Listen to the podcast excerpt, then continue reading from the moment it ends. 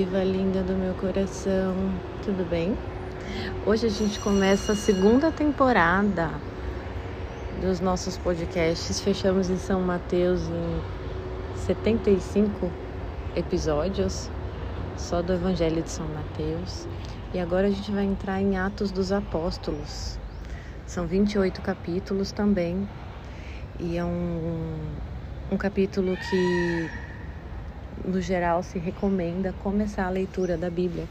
Eu quis comentar por São Mateus por ser o mais completo e não é o mais complexo, mas é um é dos mais é, complexos depois de São João, porque o de São João, que a gente vai ler em outro momento, o Evangelho de São João, fala do amor, fala da mística do amor. É belíssimo, mas precisa ter certo grau de conhecimento para entender alguma coisa. É, e Atos dos Apóstolos é o recomendado a começar a leitura. Então, como você já tem agora a bagagem do São Mateus, é, sempre conduzindo para uma meditação reflexiva, é, mental, acerca da vida da mulher, né? né? Eu levo por esse aspecto aqui nos podcasts, que é o melhor modo de uma mulher aderir a palavra e querer conhecer mais, é vendo quanta grandiosidade tem e, e quanto tem de instrução para a mulher se tornar mulher. Né? Então vamos começar a leitura de Atos dos Apóstolos, capítulo 1. É São Paulo que narra, tá? O apóstolo São Paulo, para quem não sabe, é é o apóstolo dos leigos, né? Ele se chama de, ado de adotado. E na leitura vocês vão entender. Em minha primeira narração, ó Teófilo, contei toda a sequência das ações e dos ensinamentos de Jesus. Desde o princípio até o dia em que, depois de ter dado, pelo Espírito Santo, suas instruções aos apóstolos que escolhera, foi arrebatado ao céu e a eles se manifestou vivo depois de sua paixão, com muitas provas, aparecendo-lhes durante quarenta dias e falando das coisas do reino. E comendo com eles, ordenou-lhes que não se afastassem de Jerusalém, mas que esperassem o cumprimento da promessa de seu pai que ouvistes, disse ele, da minha boca. Porque João batizou na água, mas vós sereis batizados no Espírito Santo daqui a poucos dias. Assim reunidos, eles o interrogavam: Senhor, é porventura agora que ides instaurar o reino de Israel? Respondeu-lhes ele: Não vos pertence a vós saber os tempos, nem os momentos que o Pai fixou em seu poder, mas descerá sobre vós o Espírito Santo e vos dará força e sereis minhas testemunhas em Jerusalém, em toda a Judéia e Samaria e até os confins do mundo. Dizendo isso, elevou-se da terra à vista deles, e uma nuvem o ocultou aos seus olhos. Enquanto o acompanhavam com seus olhares, vendo-o afastar-se para o céu, eis que lhes apareceram dois homens vestidos de branco, que lhe disseram: Homens da Galileia, por que ficais aí a olhar para o céu? Esse Jesus que acaba de vos ser arrebatado para o céu voltará do mesmo modo que o viste subir para o céu. Então, são os anjos. E é, muitas vezes a gente vê em passagens no, em toda a Sagrada Escritura dos anjos que se manifestam para falar com nós por meio, através de pessoas, né? É, isso é muito comum. Por isso que a gente tem que tratar. É, é uma motivação, não é por isso, mas é uma motivação para tratar as pessoas, todas as pessoas, de modo digno e bem. Nós vamos falar isso na formação, que isso é um pressuposto para você ter sua vida interior. É o respeito ao próximo, tá? A gente vai falar disso na formação. Bom, aqui não precisa explicar nada, tá bem compreendido. Ele está narrando, ele está resumindo, e por isso que eu quis ler o Evangelho de Mateus primeiro, para agora em Atos dos Apóstolos, lendo o resumo, a síntese que, que São Paulo faz, vocês já identifiquem, traga para a memória o que a gente leu, né? E isso vai é, tornando o teu conhecimento, né? Fica na memória de longo prazo. É, então ele falou depois da, da vinda de Jesus, que Jesus são pontos importantíssimos. Eu quis falar bem pausadamente porque são cada palavra é importante, né? Então ele fala que é, que desde o princípio até o dia de, de trazer o Espírito Santo em, Pente, em Pentecostes, ele deu instrução aos apóstolos e só depois ele foi arrebatado ao céu. E ele se manifestou vivo depois da paixão, ou seja, se ressuscitou com muitas provas, né? Ficou 40 dias falando das coisas do reino depois de ressuscitado. E aí comeu com eles e ordenou que eles não saíssem de lá até receber o Espírito Santo, que só poderia receber quando ele subisse aos céus. Em poucos dias eles receberiam. E afirmou que João batizou em água, mas que eles seriam batizados pelo Espírito Santo. Deixou claro que a ninguém, nem a apóstolo santo, ninguém pertence saber os tempos e o momento que o Pai fixou o seu poder, ou seja, o dia da justiça, o retorno de Jesus, né? Mas ele garante que vai descer o Espírito Santo para dar força para sermos testemunhas, né? Subiu a vista e apareceu os anjos para continuar conduzindo. Veja que a gente nunca é abandonado, né?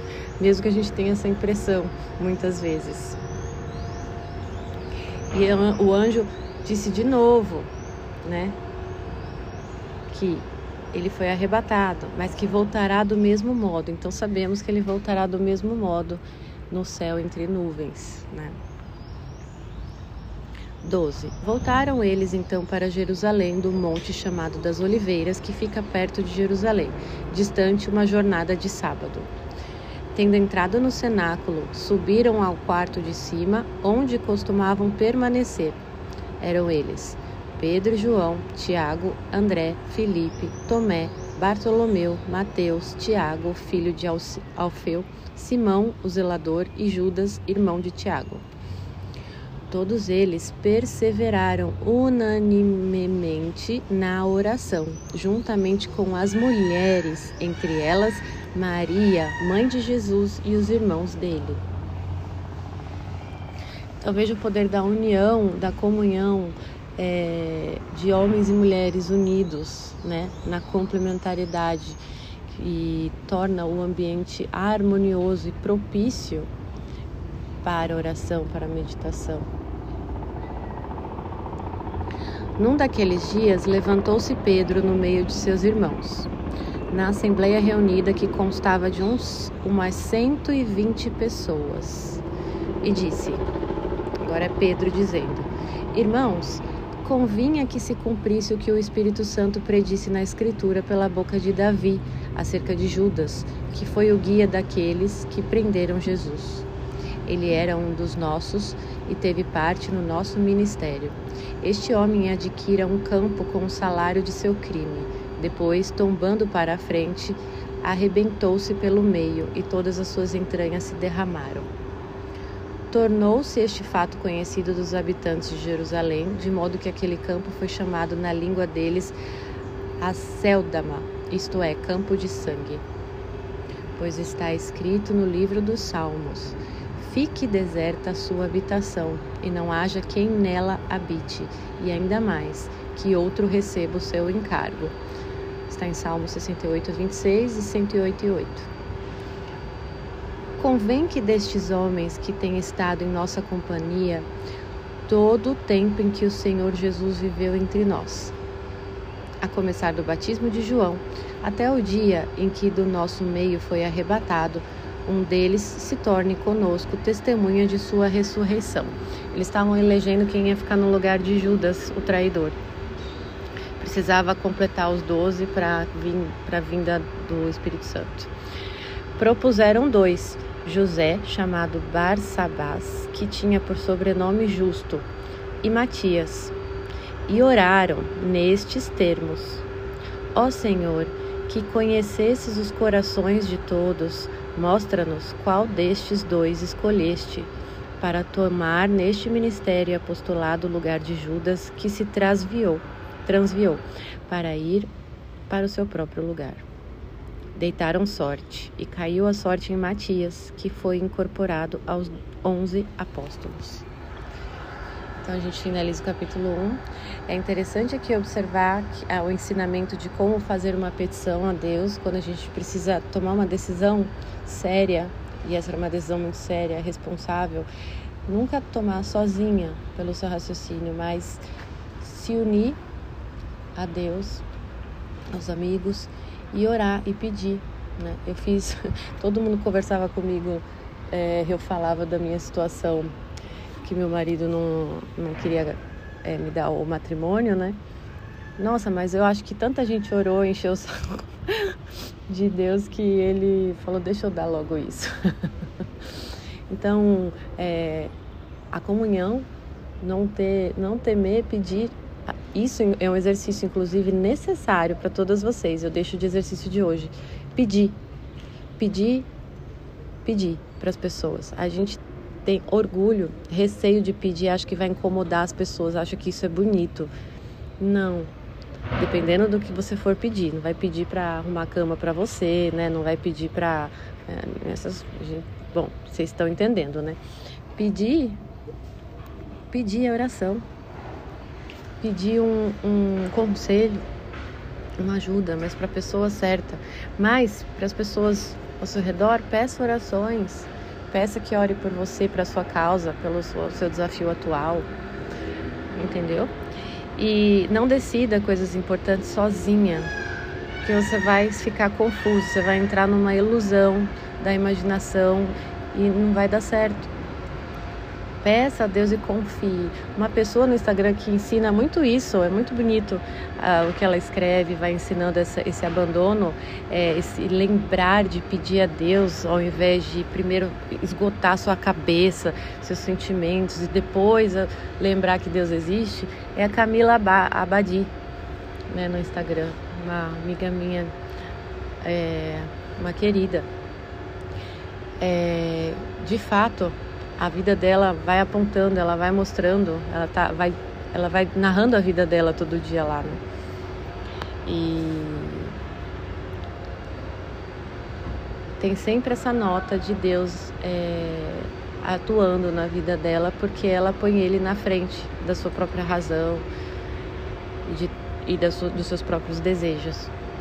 Uh, e olha que linda oração, né? O Senhor, que conhece o coração de todos, mostra-nos quais destes. É uma oração razoável e racional, não é sentimental. Entendeu? Isso vocês precisam ficar atenta também, se vocês estão na oração buscando a si mesmas ou buscando a Deus. No início a gente busca a nós mesmas e encontra Deus, mas precisa ir aos pouquinhos buscando a Deus e saindo de si, entendeu? E ele faz uma oração muito racional. Isso é uma oração boa. Ué, se Deus fez todo mundo, é o único que conhece o coração de todo mundo, ninguém melhor que ele para me dizer quem eu escolho. É, entendeu? É que nem você fazer um raciocínio lógico mesmo, de racional, né? Usar a razão, a racionalidade, não as emoções e a imaginação ilusionista, de você tomar uma decisão que faculdade você vai fazer, ou se você está com uma dificuldade de matemática, você vai procurar um professor de matemática, alguém que sabe que é bom de matemática, não de português, né? É a mesma coisa. Então, depois que eles oraram, o que, que eles fizeram? Deitaram sorte, né? Eu, não sei se vocês lembram, mas lá no YouTube eu falei para vocês e e repito algumas vezes que nós estamos dados à circunstância e à sorte. Isso está no livro da sabedoria das Sagradas Escrituras. Sorte não é essa sorte vulgar no, no sentido de hoje esotérico, né? De tirar cartomante, de fazer jogatina. Não. Sorte é providência. Nós estamos é, à mercê da providência e da circunstância, que é o ambiente que nós estamos, a família que a gente nasceu, o lugar que a gente nasceu, as escolhas que nós fizemos. A soma disso tudo é nossas circunstâncias e, estão dadas à providência, né? Então, deitar sorte é se pôr à providência. E ali é, eles provavelmente, como eles confiavam muito, era a fé forte nesse sentido de que Deus ia responder, porque era um desejo de Deus a essa escolha. Então, provavelmente eles literalmente também deitaram algum tipo de sorte, né, para ver qual era a escolha. Né? Mas lembrando que isso aqui eram os apóstolos, né? É, era uma decisão totalmente totalmente é, dedicada a essencial, fundamental à história humana, né? E que o que caísse eles tinham certeza que foi Deus, entendeu? Então é isso, meus amores. A gente entra no capítulo 2 amanhã. Um beijo apaixonante.